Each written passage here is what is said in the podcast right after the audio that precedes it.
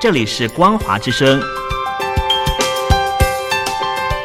听众朋友，从现在开始，请您一起来关心最近发生的新闻事件。欢迎收听《光华随身听》。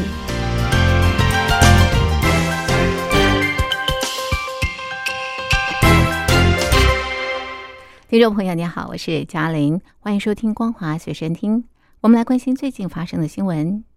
中国国家统计局十七日公布，六月全国城镇调查失业率是百分之五点二，跟五月相比差不多。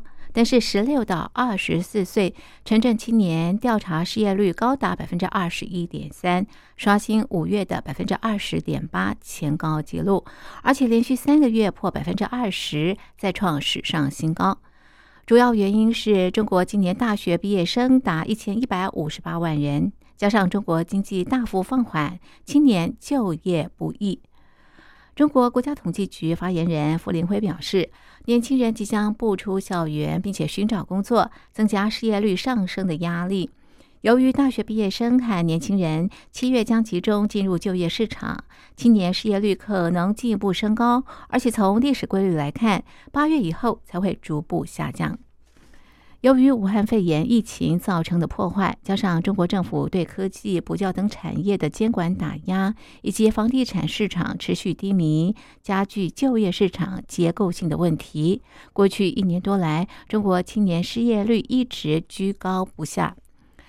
恒生银行首席经济学家王丹预估，失业青年只占中国城镇地区潜在劳动力的百分之一点四。但是青年失业的问题需要更多直接的政策回应，因为这个人口族群经常在网络上发声。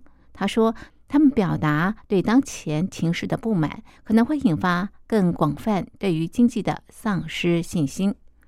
此外，中国疫后经济复苏乏力，加上经济前景不明，也让雇主不愿征才。穆迪分析公司经济学家克鲁斯表示，中国经济复苏从不好变成很差。中国需求低迷，使企业在征才方面犹豫不决，在扩大业务之前采取观望的态度。中国青年就业困难，庞大的大学毕业生面临毕业及失业的困境。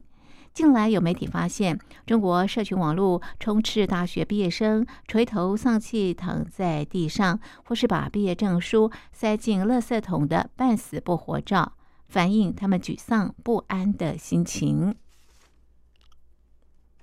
中国国家统计局数据显示，今年上半年中国房地产投资年减百分之七点九，减幅较前五月的百分之七点二扩大。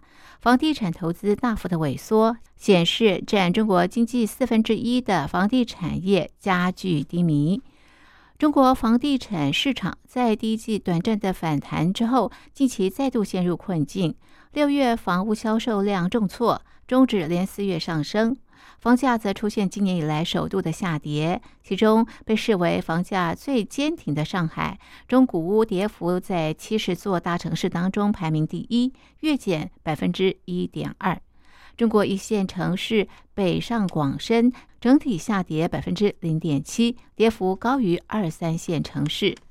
彭博报道。中国开发商两年来的信贷危机没有放缓的迹象，一家已经违约的建商近期未能为已经大幅折价的建案找到买家，人们越来越忧心。即便是国企，也不能免除房地产流动性紧缩。上月，中国第二大开发商万科集团表示，房地产的状况比预期还糟糕，房地产投资下滑是拖累中国第二季 GDP 的主因。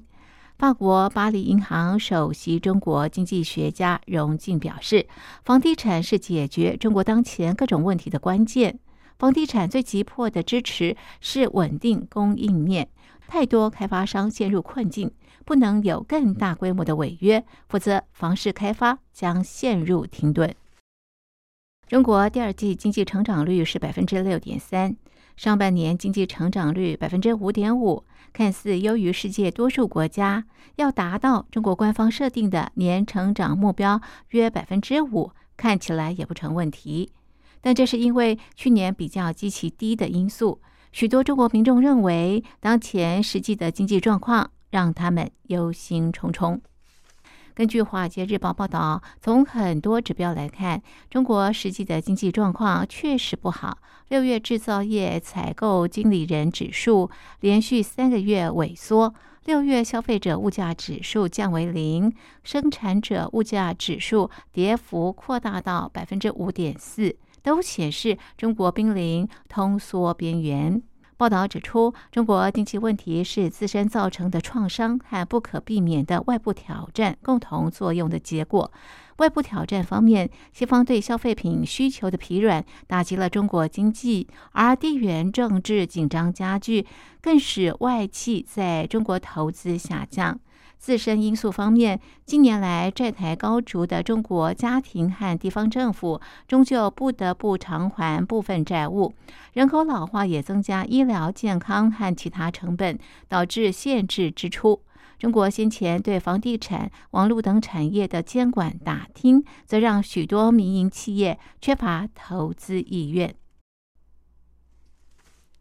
英国十六日正式加入跨太平洋伙伴全面进步协定 （CPTPP）。接下来，中国和台湾谁先加入备受关注。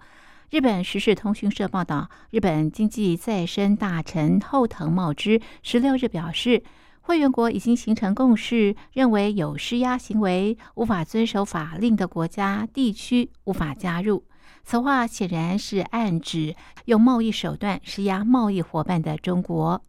在纽西兰奥克兰举行的 CPTPP 部长级会议，十一个创始成员国十六日批准英国加入，接下来将审查中国、台湾、厄瓜多、哥斯达黎加、乌拉圭、乌克兰等六国的入会问题。时事通讯社报道，后藤茂之称赞英国在不损害高标准的情况下加入 CPTPP，这是未来新加入者的典范。报道指出，即便是英国这样一个经济自由的已开发国家，也花了超过两年时间才加入，凸显加入 CPTPP 的障碍很高。而中国对国有企业的特别待遇、强制外国企业转移技术等做法，不仅不符合 CPTPP 的高标准。中国还利用市场优势向贸易伙伴施压的经济胁迫行为，更成为 CPTPP 创始成员国根深蒂固的担忧。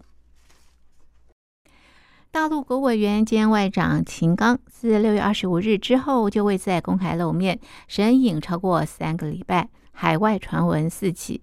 大陆外交部曾指秦刚因为健康因素缺席东协外长会议。大陆旅美评论员邓绿文十七日发表评论表示，秦刚身体看起来不错，就不现身不合逻辑。先前传出染疫，恐怕只是推脱之词。大陆外交部发言人毛宁十七日在记者会上被外媒多次追问秦刚情况，毛宁只是表示没有可以提供的讯息。被问及秦刚是否仍是外长，毛宁建议查阅外交部网站。根据大陆外交部网站，到十七日晚上十一点，秦刚的职务并没有移动。秦刚今年五十七岁，去年底从大陆驻美大使返回大陆出任外长，今年三月又在大陆全国两会之后出任国务委员，等于在三个月左右的时间，从副部级获得火速提升到副国级高官。以他的职位之高，神隐三个礼拜之久，引起诸多的臆测。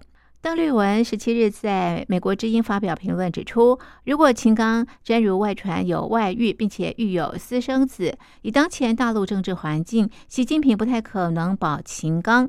如果秦刚的问题比传言更严重，例如涉及间谍，那问题性质就变了，几乎肯定习近平不会保他。而即使最后证明传言乌龙一场。秦刚仕途虽然不受影响，然而名誉已经受损，仍然是个输家。以上是本节光华随身听，感谢您的收听，我们下次同一时间继续在空中相会。